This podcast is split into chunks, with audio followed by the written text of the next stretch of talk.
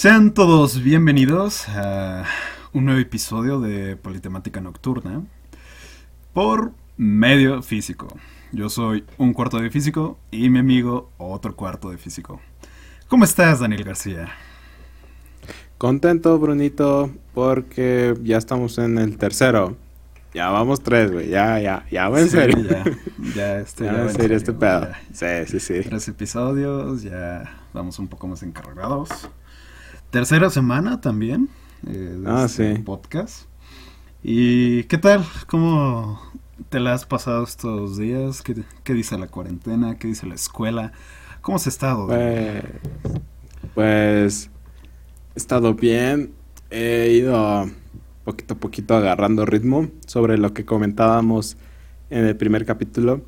De pues, eh, empezar a echarle los kilos.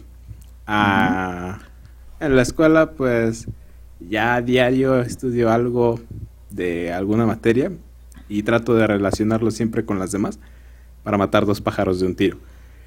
Y Ah, muy pues bien, de ahí bien. en fuera, pues, a nivel personal, pues haciendo ejercicio ahí, meditando un poquito, todo, todo bien, todo correcto.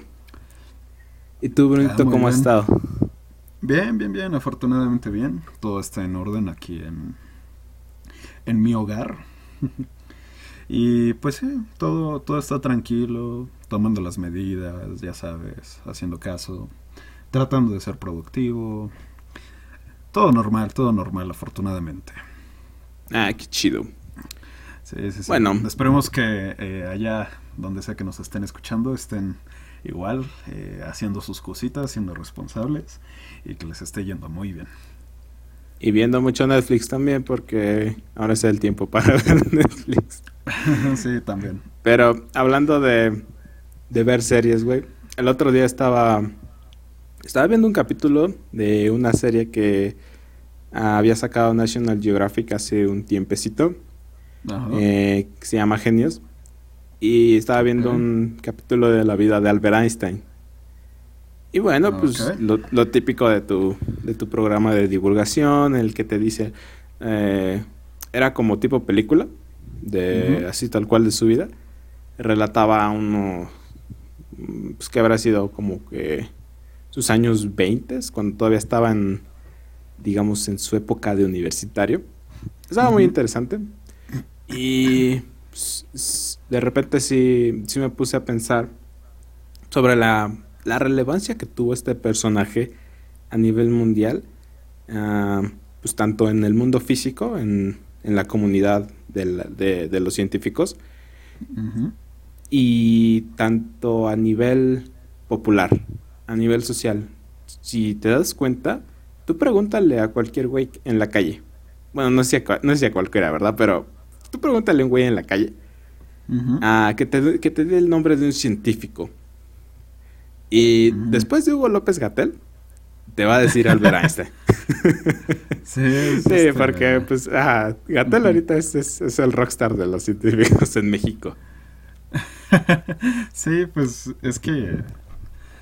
Pues Einstein sí fue un antes y un después en esa época, ¿no? Eh, Sí, está muy pistola el cabrón. No sé si tanto como otros grandes científicos pasados como Newton o algo así. O bueno, creo que Gauss no era eh, no era físico o científico, era nada más matemático. Pero también tuvo bastante relevancia. eh, también es, aparece en todos lados. en cada rama de, la, de lo que estudiamos aparece ese cabrón. E igual Eh, Newton, ¿no? O sea, las leyes de Newton se siguen utilizando ahorita en muchas cosas, ¿no? Y pues Si Einstein vieras- eh, también es casi casi de la talla, ¿no? Sí, mira, yo tuve la oportunidad de leer una colección, bueno, parcialmente una colección de libros de estos que venden en los puestos de periódicos, te lo había comentado el otro día, que se llamaba Grandes Ideas de la Ciencia, y en cada tomo del libro ah, hablaban de la vida de un científico. Y pues conforme vas leyendo los diferentes tomos, pues te vas dando cuenta como que de los de los más influyentes, porque entre, entre vidas se conectan, digámoslo así. Y bueno, yo diría que de lo, de lo que llegué a leer, hay muchísimos, claro, pero a mí personalmente, yo siento que los que más, digamos, boom hicieron, ah, así digamos por sí solos, fue Newton, definitivamente. Sin, Newton no tenemos física tal cual como la conocemos. Ah, de ahí yo creo que Euler, Euler mm. con, con, el invento del análisis matemático, ah, pues también, y y con estas, estas ecuaciones que involucran los números complejos, ah, hizo una revolución también. Sí, sí, sí. Y, en el caso de la cuántica yo creo que me lo voy a saltar y iré directo pues con Albert Einstein, que, que es el, digamos que el tercero que yo, que yo como reconozco luego, luego, que, tuvo una influencia así enorme, enorme en, en la física tal cual como la conocemos. ¿Tú cómo, tú cómo llegaste a, tener noción de quién era Albert Einstein cuando, pues, cuando estabas más joven, más chavito? Pues es que conforme vas, bueno, en mi caso, conforme pues iba a la escuela, la primaria y todo eso, incluso mis papás. Bueno, fíjate, mi papá eh, siempre como me hizo esa cercanía a la ciencia, eh, por su parte. Eh, él siempre me acercó y así, y aparte de eso, pues como lo hizo, me interesó bastante. Entonces, desde chiquito me gustaba ver documentales y cosas así, relaciones con la ciencia. Y pues estaba chido, estaba cool. Entonces yo supongo que desde ahí, desde muy pequeño, ya tenía idea de quién era Albert Einstein. O sea, o sea no tenía ni puta idea de, de cuál era su trabajo. Quién sabe qué hacía, pero era un científico que estaba muy cabrón porque lo mencionaban en todos lados. Y, y que tenía que ver con el cosmos y cosas así, porque al menos de mi parte, eh, cuando estaba chiquito, pues era lo que más me llamaba la atención. Entonces sí era como, uy, sí, Albert Einstein, uh, la, la. Entonces, ah, pues, yo creo que ese fue mi primer acercamiento así. Más que en la escuela o algo así, fue yo creo que incluso más íntimo. Porque, porque, o sea, en la primaria y todo eso, pues, aprende ciencias naturales, pero no estoy tan seguro, la verdad es que ya no me acuerdo, de cuánto te cuentan acerca de la gente que aportó a la ciencia. Entonces, no estoy seguro, no me acuerdo. Pero sí, yo creo que sería muy chiquito la primera acercas el primer acercamiento que tuve con este señor. Con Albertito. Ah, Albertito. Yo creo que yo también ah, ese primer acercamiento lo tuve pues, también cuando era morro, pero lo tuve, digamos, de una manera diferente, porque yo era mucho de ver, de ver televisión, güey. Mm, yo me iba a la primaria, después llegaba a mi casita luego, luego, de ahí prendía la televisión y pues quitando las horas de comer y, obviamente de ir al baño y así, me aventaba toda la programación del Canal 5 como hasta las 9. Pues, hasta eso sí me dormía temprano en esa época. Pero, pero yo era, un yo era de, ver un, un, buen de televisión, güey. Y, y pues digo, estaba chido. Siento que hasta eso aprendí muchas palabras que, que no conocía y como muchas referencias al mundo que, que, bueno, no todos los niños conocían en aquel entonces. Uno de ellos, pues, fue precisamente Albert Einstein. Me acuerdo, creo que eran los padrinos mágicos. Que. ¿Ah, bueno, es que. Sí, creo que sí. Sí. Creo que Seguramente. Sí, bueno, en alguna de esas este, caricaturas o series, cuando estaban en, en, la clasecita y estaban hablando de ciencia y, y tal, pues ya mencionaban a tal y a tal Albert Einstein. Y me preguntaba, mm, ¿qué, qué, habrá sido? ¿Quién será?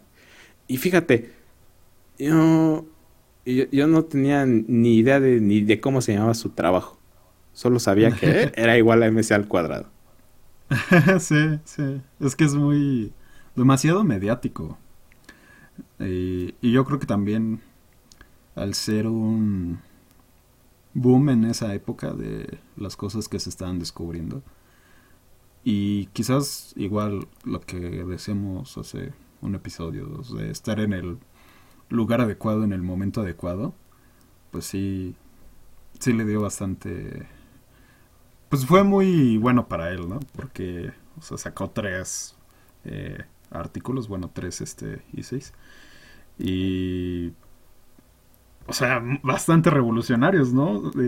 te, explicaban las cosas, digo así, hablando muy superficialmente, explicaban las cosas sobre cómo funcionaba, eh, o sobre cómo funciona más bien, este, ciertos fenómenos como la gravedad y todo eso. Y pues sí, yo creo que gracias a eso, a que eh, todavía no se descubrían estas cosas o no se analizaban de esa forma, fue que lo hizo tan mediático así como estar en el momento adecuado y en el lugar adecuado, ¿no? Sí, en, en, en un año, creo que en un año, como dices, publicó esos artículos y en un año ese, ese güey logró lo que pues todos, digamos, anhelamos cuando nos dedicamos a esto. sí, o sea, en una... o sea, publicó tres o cinco artículos, no me acuerdo cuántos eran. En uno... tres. Según yo. En uno te... Ah, bueno, según yo, en uno te demostraba que las moléculas existían. En ese tiempo no tenía noción como concreta de eso. En uno te demostraba que las moléculas existían. En otro, creo que te hablaba de, del efecto fotoeléctrico, que fue uno de los primeros pasos para que se empezara, para que empezara a tomar forma la cuántica. De hecho, creo que ese fue su primer artículo. Ah, ok. Y bueno, el, otro, el otro no me acuerdo de qué era. Relatividad general y relatividad especial, ¿no? Sí, sí. Creo que. Sí, creo que sí fue, fueron. Es que, es que según yo, primero publicó la. Ah, la especial. Y luego, unos cuantos años más tarde, publicó la general. Sí, sí, sí. De hecho, creo que cuando publicó la especial le dijeron, no mames, ¿qué, qué es esta pendeja? y luego ya este, viéndolo bien y todo, eh, sacó unas cuantas correcciones. Digo, ahorita pues no, no estoy muy... No me acuerdo mucho de qué era. Todavía no llegamos a ese tema. Al menos en nuestra carrera. Y este... Pues sí, ya después sacó la relatividad general y sí fue como, órale, wow. Qué eh, loco. Ajá, exactamente, qué loco. Y bueno, cuando yo veía la vida de este personaje, yo me preguntaba, bueno, a nivel actual, a hoy año 2020, ¿qué tenemos a, pues equiparable? ¿Quién, ¿Quién, podría ser alguien que se le podría equiparar a una persona de, pues, de tal talla? Yo recuerdo que todos hablábamos de Stephen Hawking como el, el, digamos, el heredero de ese puesto, como el, el, portador de ese título, como del físico más, más importante de, la actualidad. Pues es que, quién sabe, la verdad. Es, que está muy difícil sí. Eh, comparar el trabajo de Hawking con el trabajo de Albert Einstein. Eh, y a lo que me refiero es que cuando comenzó todo este pedo de la física moderna, pues todos estaban así como, no, pues ya, pues ya estuvo, ¿no? Ya, ya tenemos todo, ya, ya sabemos qué onda con, con la eh, termodinámica, ya sabemos qué onda con la óptica, pues ya, ya, ya, todo chido. Pero pues después salió un problema, que era el de cuerpo negro, y fue como, no mames, no tenemos ningún modelo que nos puede describir la maldita radiación de una bolita negra, güey. Ajá. Y entonces ahí, pues medio mundo se comenzó a romper la cabeza, ¿no? Llegaron un chingo de físicos a trabajar en eso. Y yo creo que también fue eso, que había tanto material que sacarle. Ahora sí que podríamos decir las vacas gordas de la física. Habría tanta cosa que investigar, tanto que probar que este... Porque, o sea, si te pones a pensar, compara la cantidad de científicos que hay ahorita con la que había antes. Porque, por ejemplo, está la... bueno, creo que todavía las hacen las conferencias de Selvay o no sé cómo, Solvay, algo así. En donde se reunían los científicos más cabrones de la época y todo. Y discutían y cosas así. Y seguramente este, has visto la foto muy famosa en donde aparecen un chingo de científicos, entre ellos Einstein. Ah, sí. El, el, famoso crossover de la física. Ajá, sí, sí, sí, exacto. Y esa conferencia, este, bueno, esa foto es de esa conferencia. Entonces, eh, y aparte esa conferencia fue después de que pasara todo esto de la cuántica y la relatividad y todo eso. Entonces, yo creo que por lo mismo de que decían, no, pues yo creo que ya tenemos todo, y después se dieron cuenta de que no, güey, de que les faltaba ciertas cosas, así como dar un modelo chingón del átomo, más adecuado, pues salieron salieron muchas cosas, ¿sabes? Fue como un efecto este en cadena. Porque primero fue lo del efecto, digo, lo del cuerpo negro. Y después al hacer ciertos experimentos con esa cosa y todo eso, se dieron cuenta de ciertas propiedades que tenían los átomos. Y después de ahí, eh, estos cabrones eh, dijeron, no mames, ¿qué pedo? Nuestro modelo atómico está de la verga. Entonces comenzaron a sacar un chingo de modelos atómicos. Güey, hay como 30 modelos atómicos, güey. Si te pones a buscar ahorita modelos atómicos, te salen un vergo, güey. Obviamente eh, salen los más representativos, Rutherford, Thomson, Bohr, eh, y todos esos. y yo no sé tú, güey, pero cuando a mí me contaron esto, yo pensaba que los modelos atómicos tenían 10 años de diferencia entre ellos, 20, güey. Y no, güey, creo que sucedieron como en un lapso de 20 años, una cosa así, o, o más o menos, pero muy poquito tiempo. Y de ahí salieron científicos como, te digo, Thomson, Bohr, Rutherford, que son, son, este, son cabrones, güey. Y luego de ahí se derivó, este, no sé, Planck, eh, Heisenberg. Ah, sí, man. Eh, ah, este, Schrödinger, Einstein. Eh, también estaba Mary Curie. Bueno, Feynman fue un poquito después, ¿no? Ya, ah, pues este, sí. ya era como de la mitad del siglo. Ah, sí, Pero, a lo que quiero llegar es que siento que toda esta cantidad de científicos, eh, Rutherford, Thompson, bla, bla, bla, bla, bla, bla, salieron precisamente por ese boom que hubo eh, a finales del siglo XIX. ¿Sí? ¿19? Sí, creo que sí. a finales del siglo XIX, principios del XX, que, que como creían que todo ya estaba, y después se dieron cuenta que no, un chingo de gente, toda la comunidad científica, pues estaba interesada, güey. Dijo, güey, ¿qué pedo? Vamos a ver qué, qué está pasando, ¿no? Y entonces creo que como había mucho de dónde agarrarle a la situación, pues salieron un chorro de científicos, un chorro de papers y cosas así, que ahorita pues son bastante eh, reconocidos, ¿no?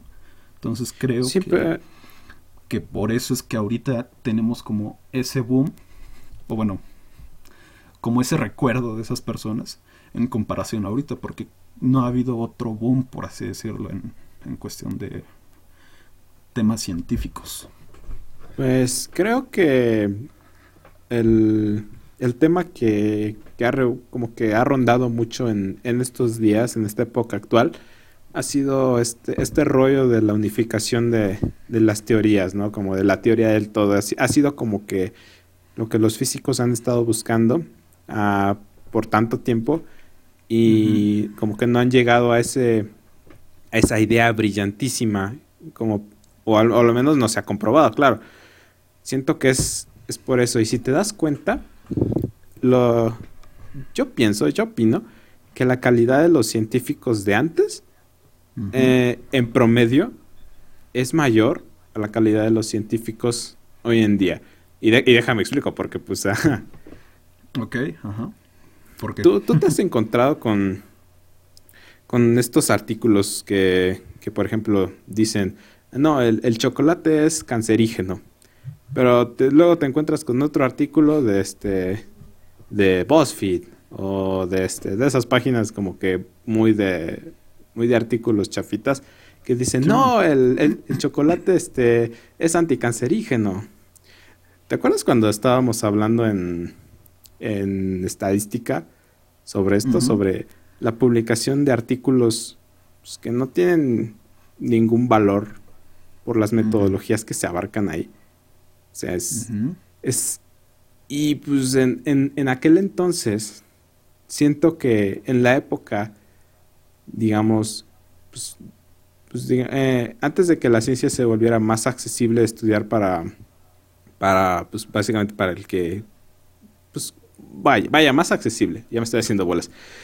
Ah, desde, desde que se volvió a ser más accesible este, esta carrera, mm, la calidad ha ido decreciendo. Y antes, como no tenían acceso tan fácil, y era una, una pues eran en general maestros muy exigentes y trabajos muy exigentes, y la comunidad científica era muy, muy criticona, eso daba pie a, desarrollos más, más cabrones, güey. Mm, no lo sé. Es que, o sea, ¿por qué llegas tú a la conclusión de que los científicos de ahora no tienen la misma calidad? Porque ahora es ah, muy pues accesible y este... o, como no, no me hay. Sí, o sea, mira, yo llego, yo llego a esa conclusión porque hoy, hoy en día no, no tenemos un, un, genio así. Como en su tiempo lo fue Newton, como en su tiempo lo fue Albert Einstein. Claro que, y yo no estoy negando que no tengamos científicos muy talentosos, en extremo talentosos, y que hacen un arduo trabajo, claro que sí. Pero falta ese componente de brillantez y genialidad en, en la comunidad, o al menos falta por difundir. Y yo me ponía a pensar en esto, güey. O sea, yo creo, yo creo que estoy pendejo. Yo me decía a mí mismo, yo creo que estoy pendejo. Y en realidad, en realidad sí hay, sí está ese genio, pero pues tú no te has puesto a investigar. Me decía a mí mismo, Daniel, pues ponte a investigar y yo creo que vas a encontrar pues una respuesta pues chida. Y me ponía a investigar y, y hace poquito este tipo, uh, Stephen Wolfram, el, mismo Wolfram de Wolfram Alpha, ese programa que tú, tú le escribes una pregunta y te, y te la contesta. ¿Eh? Ah, ese tipo hace unas semanas. ¿Manda? No, sí, sí, continúa. Ah, perdón. Ah, ese, ese sujeto eh, se, se graduó como físico, empezó su carrera como físico, luego se interesó más por la programación y empezó a desarrollar sus, propias maneras de... Eh, empezó a desarrollar sus programas para, para hacer las cosas que en ese tiempo no se tenía acceso. Y de ahí es de donde nació matemática y nació Wolfram Alpha. Bueno, el punto es que hace unas semanas este sujeto pues, se vuelve la barda y retoma un, un trabajo, una teoría que que había dejado, digamos, sin informarnos hace 10 años. Hace 10 años él estaba con la idea de, de, hacer lo que todo el mundo quiere hacer, que es unificar las dos teorías más grandes que hay. La teoría del todo, vaya. Ok. Hace unas semanas publicó, bueno, sacó su libro y hablaba de esta teoría y proponía esta nueva teoría. Y y a mí, a mí se me hacía primero como tipo clickbait. De esas como que... Ajá, ajá, sí, como, que no te la creo al principio. Sí, sí, sí.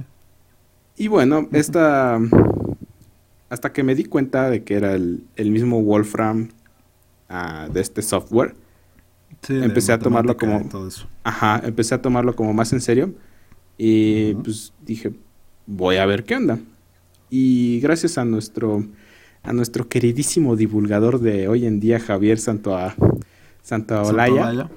Ajá. Ajá. Gracias a él, pues pude entender más o menos qué onda con su teoría. Y está, está cabrona, güey. Es, a ver. Es, creo que es parte de. Creo, creo que es esa genialidad que como que yo buscaba a la hora de hacer mis preguntas. A ver, cuéntanos. Pues digamos que, que todo, todo el espacio está cuantizado. Así como en su momento se hablaba de que, de que la luz está cuantizada y de que la energía está cuantizada, pues este tipo propone que el espacio también está cuantizado. Bueno, espérame tantito, déjame hacer una pequeña interrupción. Hay que explicar, para que se entienda más fácil, qué es que esté cuantizado una cosa. Eh, ah, que esté cuantizada una cosa es que tome ciertos valores exactos. Por ejemplo, eh, la luz, eh, la energía de la luz, por decir una cosa, puede tomar el valor de 1, 2, 3, 4, 5. Va de 1 en 1. Pero no puede tomar el valor de 0.5 o intermedios. ¿Ok? Entonces, aquí lo que mi compañero dice cuando se refiere a que la energía está cuantizada, la luz está cuantizada y todo eso, se refiere a esos valores eh, que están relacionados con estas... Eh, con estas... Eh, ah, se me fue el nombre. ¿Cómo? con estas... con el espacio, con la luz y ah. todo eso. Ajá. Ajá. Entonces, sí, toma ciertos valores, no son en intermedios. Entonces, sí, es, es, es raro, pero eh, ahorita a ver qué más. Ajá, pero sí, así como nada más para que lo tengan como idea así muy vaga en la mente, pues más o menos es así. Ajá, que, que puede tomar uh, muchos valores entre dos puntos, como que puede tomar cualquiera.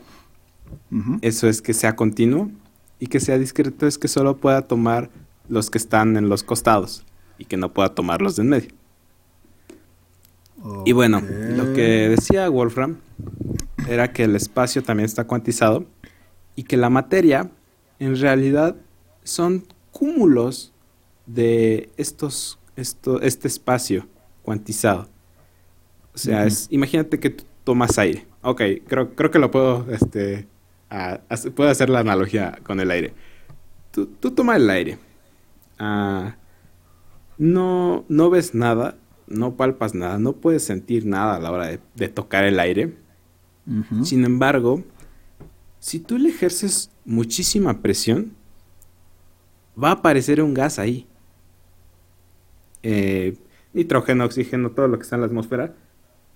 Y lo vas a poder ver. Pasa lo mismo con esta nueva mm. teoría que está proponiendo. A ver, a ver, a ver, Pausa. ¿Cómo que voy a poder ver ese gas? No, no te entendí muy bien ahí. Ah, o sea, si yo encierro el gas, le aplico una presión, pues sí se va, este... Eh, o sea, lo voy a ver. Ajá. Vas ah, Ajá, imagínate que imagínate que tienes mucha humedad en Sí, sí, sí, se condensa. Ajá. Ajá. Cuando le aplicas presión se va a condensar. Ajá, y lo voy a ver. Bueno, y lo vas a ver. No estamos viendo el gas. Mm, mm, no, o sea, estás, estás como comprimiéndolo tanto que ya es, ya es visible. Uh, ok, bueno, ok, continúa. Es confuso. bueno, pasa, lo mismo con, el espacio y la materia. Lo que él dice es que la materia está hecha de espacio, pero muy comprimido, en extremo, en extremo comprimido. Entonces, lo que él dice es que la materia en realidad son cúmulos de estos, de estos cachitos de espacio, de estos cuantos de espacio. Y esto de alguna manera lo explica con algo que se llama teoría de grafos. La teoría de grafos es la teoría que, por ejemplo, nos puede, ah, nos puede decir ah, cómo están conectados los jugadores de fútbol en una cancha. Como qué conexiones tiene el defensa con los medios y los delanteros, ¿no? Dependiendo de su mm. posición y de su formación. Como esos puentecitos que existen entre los jugadores a la hora de ver el, pues, la alineación. Es algo parecido a la teoría de grafos. Ok. Y lo que dice es que estos grafos representan algoritmos y que los algoritmos a su vez pueden representar ecuaciones. Y eso es un paso muy poderoso porque si, si un, este, un, un algoritmo te puede representar ecuaciones, significa que tú puedes programar una computadora para que te represente esas ecuaciones en, el mundo de la programación, por decirlo así. Insistamos en que Wolfram es un programador y que eso le da la capacidad de hacerse la pregunta, mm, si yo quisiera programar un universo, ¿cómo lo haría? y, los programadores, como, como pues, digamos que a nivel fundamental, piensan en ceros y uno, en ceros y unos, perdón, emprendido y apagado. Creo que eso les da una capacidad de, de ver el mundo si, si se lo proponen de una manera que nadie más podría. Y, esto, y eso es lo que ha hecho este sujeto. Es este. Bueno, es este. Es, es, algo como complicado de entender. De hecho. Eh, de hecho, el, mismo Javier lo dice. Es como que nada más la, la puntita del iceberg. O sea. En, en cuestión de entender la complejidad de esta teoría. Pero tiene el potencial de convertirse en algo revolucionario. La comunidad científica dice que pues, eh, también le ha criticado su trabajo por la falta de rigurosidad, la falta de formalismo. Y bueno, hay muchos detalles que afinar a la hora de trabajar con esto. Bueno, pero entonces, ¿cuál es la genialidad de este trabajo? simplemente, no sé si dejar a un lado la teoría del todo, sino que trata de describir el universo entero por medio de un código, una simulación o algo así. Sí, el, él a lo que se va es que nosotros como físicos buscamos una ecuación que describa todo, ¿no? él, él se está yendo a ese fundamentalismo, ¿ok? si yo encuentro una relación entre estos grafos, entre estos puntitos de mi teoría, que de alguna manera construya todo por sí solo, entonces ya voy a tener esa teoría del todo. Es lo que está diciendo. Pues es que, mira, la verdad, no es el primero que sale con una teoría así muy loca. Es este de los más recientes, sí. Pero no siento que sea... es que, mira, volviendo a, lo que estamos discutiendo, el, el Albert Einstein de estos tiempos, ha hecho avances, sí, y ha hecho aportaciones muy cabronas a la comunidad científica como matemática. Puedes hacer un chorro de cálculos y cosas así muy rápido, sin necesidad de perder tiempo en eso y lo que quieras. Eso está chido.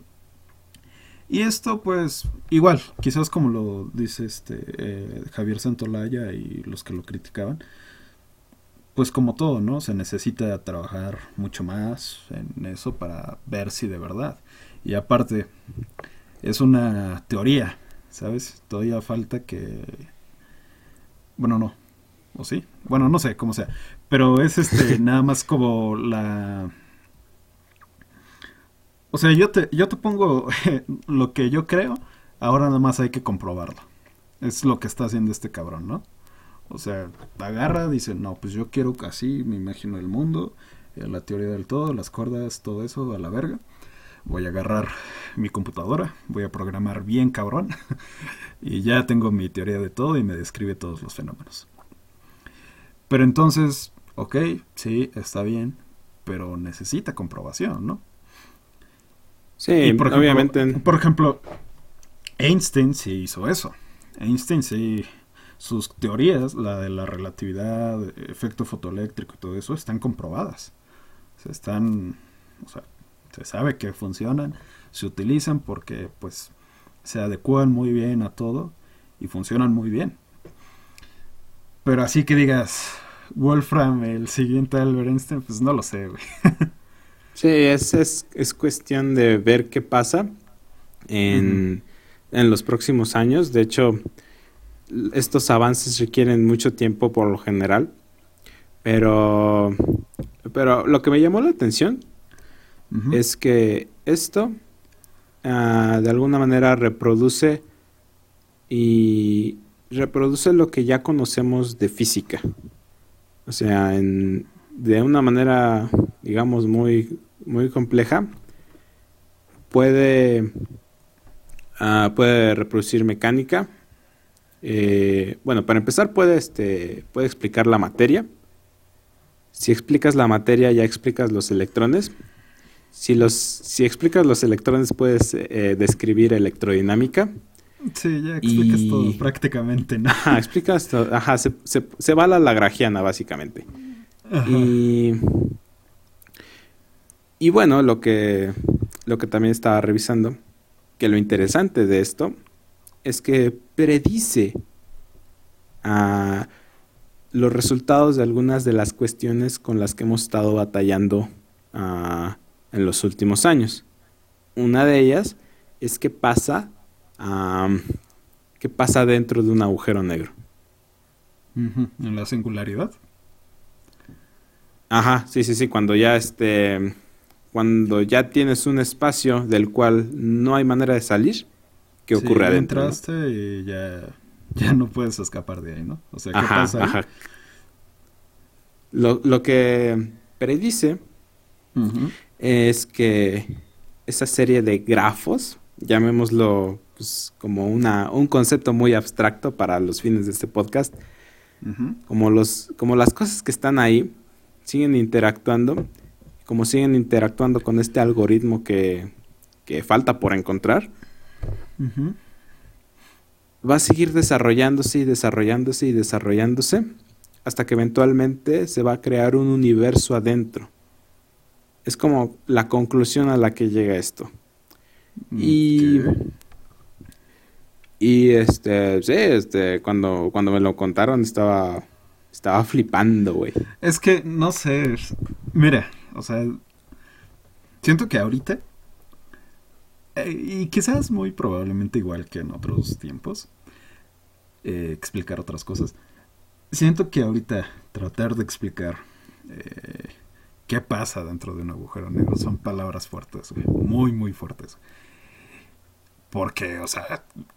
No hay nada que nos lo nos diga, ¿no? O sea, es nada te describe qué es lo que anda pasando así. O sea, mucha gravedad, mucha chalala, chalala, mucha energía y todo, pero no sabes.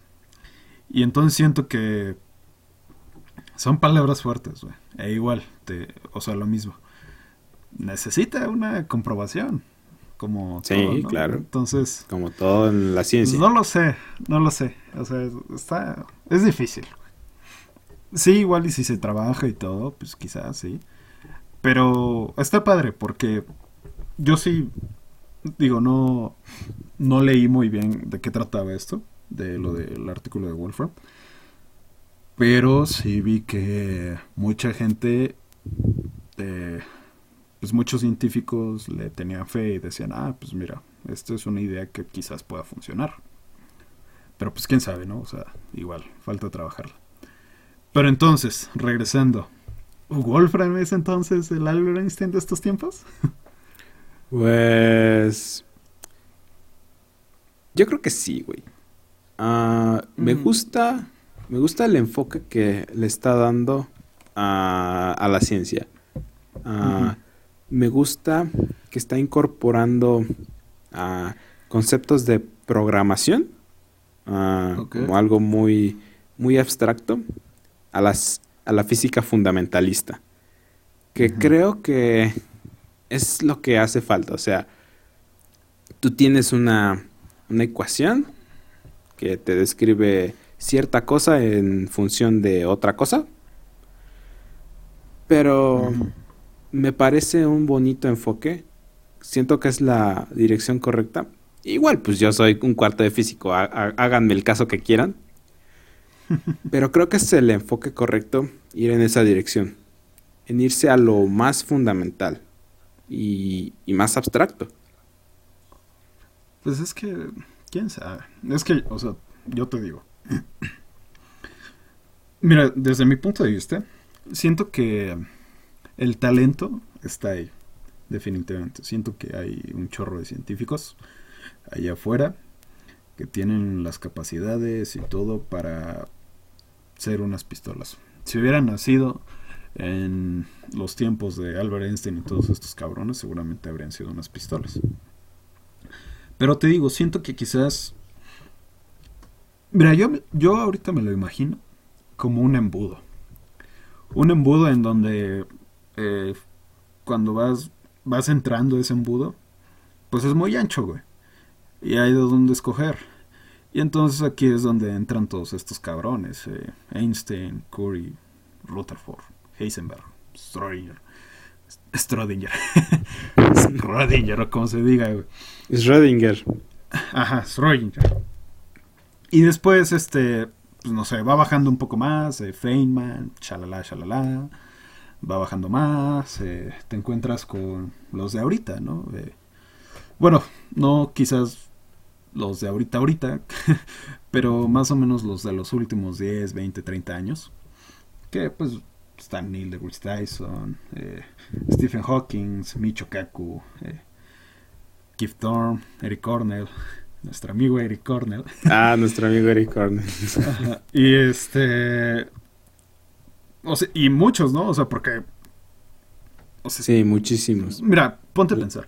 Eh, le dan un, un premio Nobel cada año a tres cabrones. Entonces, o sea, no, yo no siento que la, o sea, la, eh, estos cabrones que organizan el premio Nobel eh, se esfuercen. Es que no sé cómo explicarlo. No siento que digan, ah, mira, este cabrón sacó un artículo y la vamos a darle el premio Nobel. O sea, pues no. O sea, si te lo dan es porque pues hiciste algo que va a ayudar después a o más bien está ayudando a que la ciencia ocurra, ¿no? Que, que exista, que siga avanzando.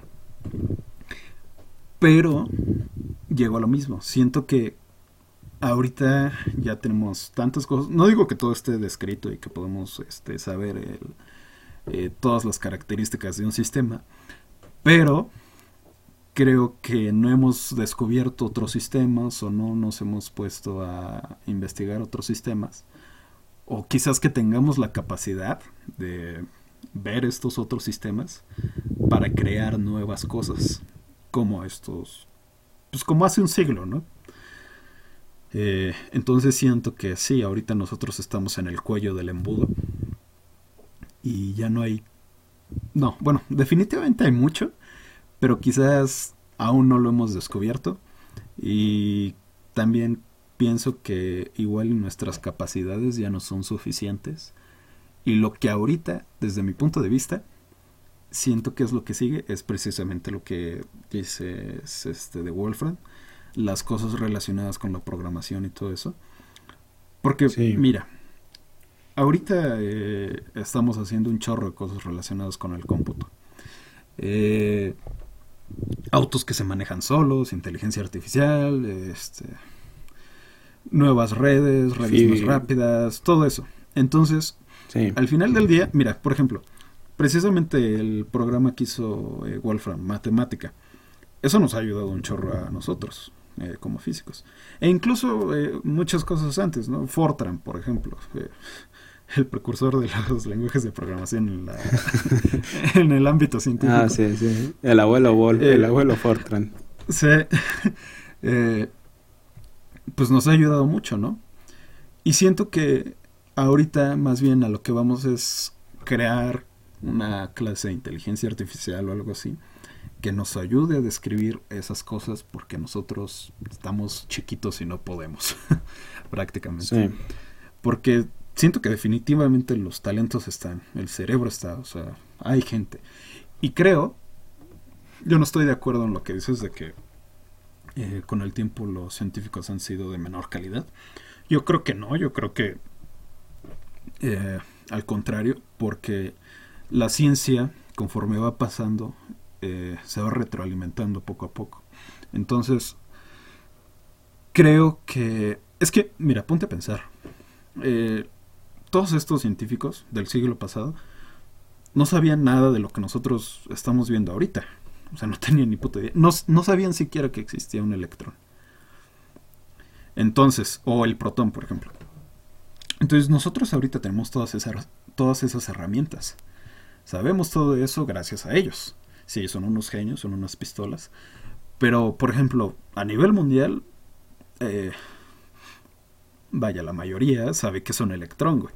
Quizás no lo tenga, eh, no lo tenga en la mente como nosotros lo tenemos, ya cosas muy abstractas, pero saben qué es y saben gracias a estos tipos. Hace un siglo eso no pasaba. Entonces, creo que gracias a eso y que a la ciencia se va retroalimentando poco a poco, nos da la capacidad de tener científicos de mejor calidad. Porque los errores que se cometían antes ya no se están cometiendo ahorita, o al menos no con tanta frecuencia. Entonces siento que sí, definitivamente la gente está ahí. Eh, igual hay un Albert Einstein ahí que simplemente pues no sabe cómo trabajar o no sabe cómo empezar, ¿no? Pero definitivamente creo que eh, el talento y las mentes están allá afuera. Solo que quizás es un poco difícil, aunque ahorita te puedes acercar a la ciencia mucho más fácil, ¿no? Gracias a la globalización y todo eso. Entonces, pues no sé. Es... Son unas por otras, güey. Sí, sí entonces, pues Sí, tampoco lo había visto como de esa manera. Aunque quizás, más bien, siento que lo que intento decir tal vez es que la educación en general, como la calidad de la educación, como en general, a nivel mundial, a nivel promedio, como siento que decrece conforme pasa el tiempo. Y lo podemos ver con épocas, pues, muy cercanas a las que teníamos hoy, a, la, que, a la de hoy en día. Por ejemplo, eh, a unas que, te gusta, unas tres generaciones eh, antes de nosotros, güey, los el nivel de exigencia eh, era muy distinto y eso generaba es que no sé, o sea, estoy de acuerdo en que quizás los niveles de exigencia son distintos a como eran antes. O sea, antes aquí en México eh, nos castigaban, bueno, no, no nos tocó a nosotros, no sé si a ti, pero al menos a los hermanos más viejos de mis papás, pues sí les tocó que les ponían la mano y les daban el reglazo, ¿no? O los ponían en una silla eh, con tachuelas de rodillas, ¿no? Cosas así. se los castigaban había un maltrato físico. Entonces, este, también por ese lado quizás eran más exigentes, ¿no? Ahorita ya son más eh, inclusivos, ya sabes, lo que está pasando. Sí, más, más relajados. Ajá, pero no siento que el hecho de que quizás sean menos exigentes, es que depende mucho de cómo lo veas. Porque mira, ahorita tú puedes decir que sí, igual eran más exigentes. Pero ahorita muchísimo más gente tiene acceso a la educación, lo cual es algo bueno. Y también tenemos muchísimas más herramientas para educar a la gente que, que antes, ¿no? O sea, antes era clases presenciales a fuerzas, o sea, no tenías otra forma o en casa por tus padres. Pero de otra forma, pues, o sea, si eras pobre, si tus papás eras, eran pobres e ignorantes y no sabían nada, pues ahí te quedabas, y, y, o sea, a menos de que sí, no sé, tu coraje lo que quieras, te sacara o ayuda del gobierno, yo qué sé, güey, pues sí podías acceder a una educación, ¿no?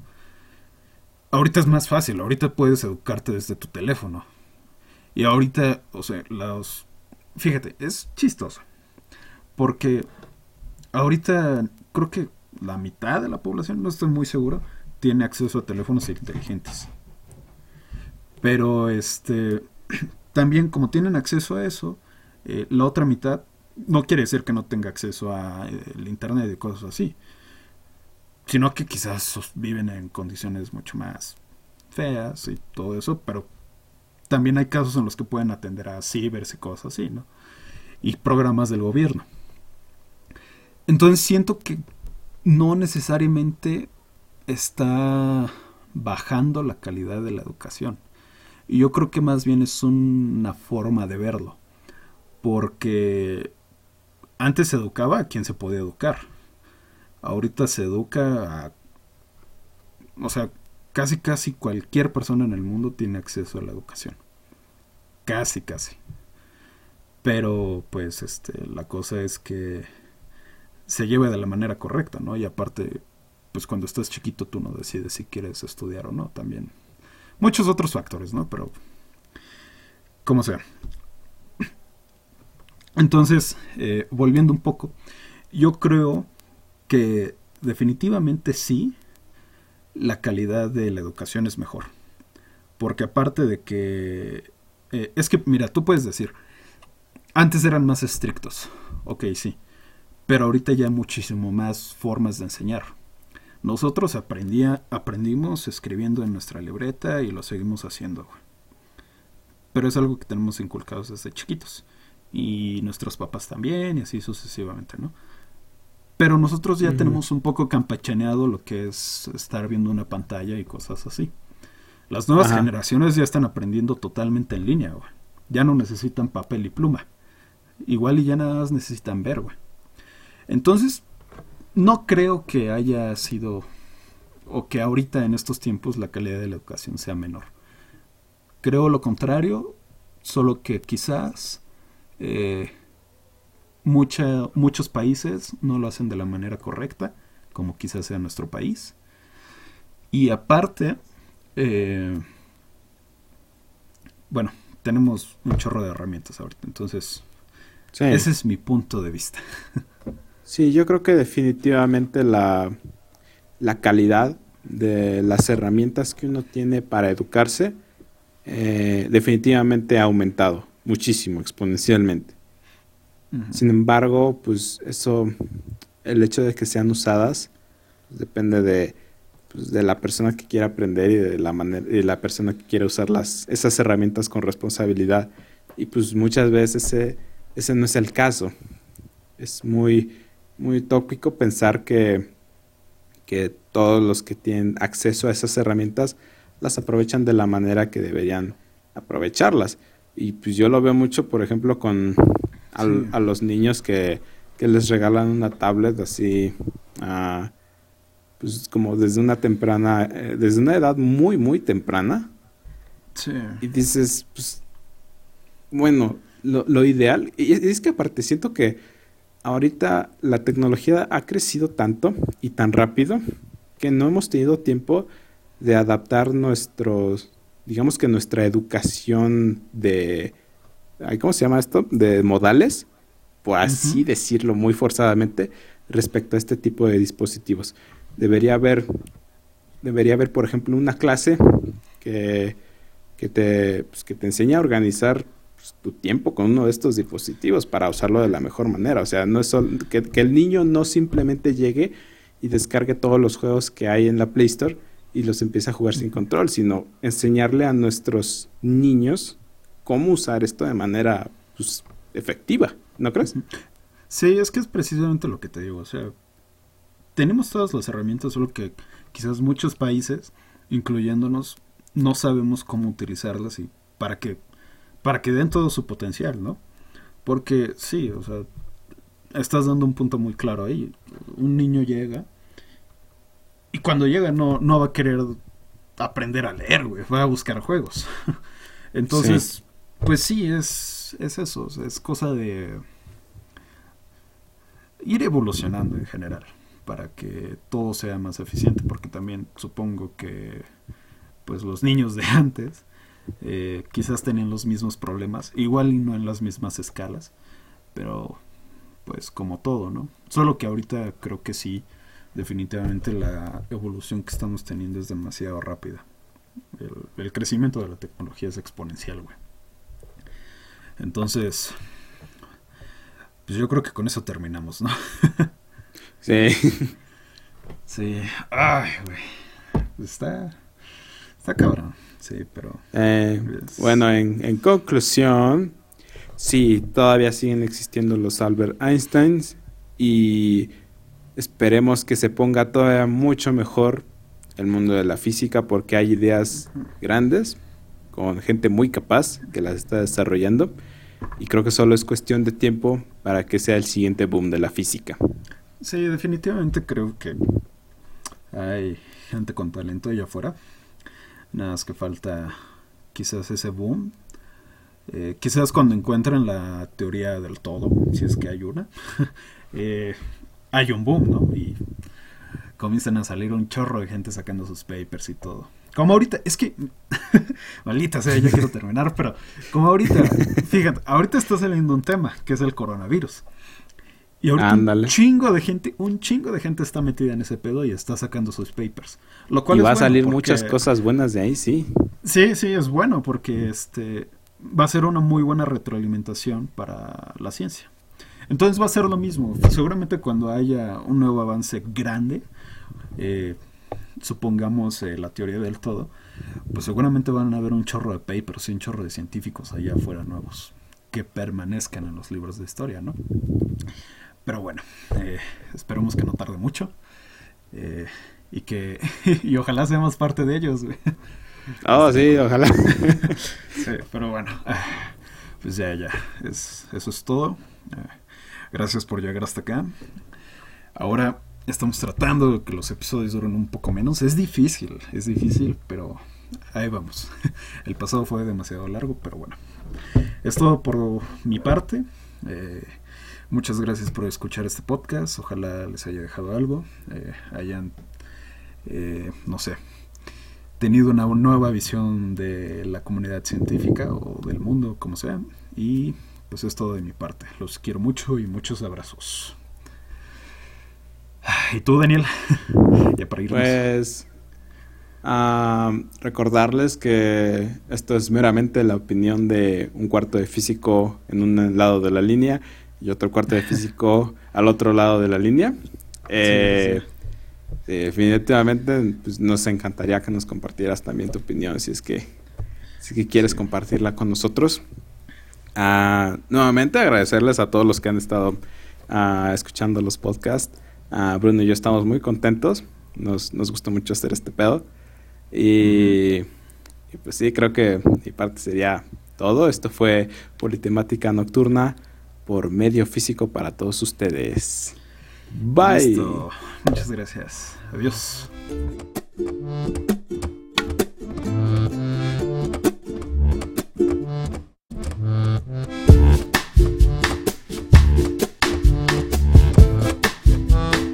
Ai, é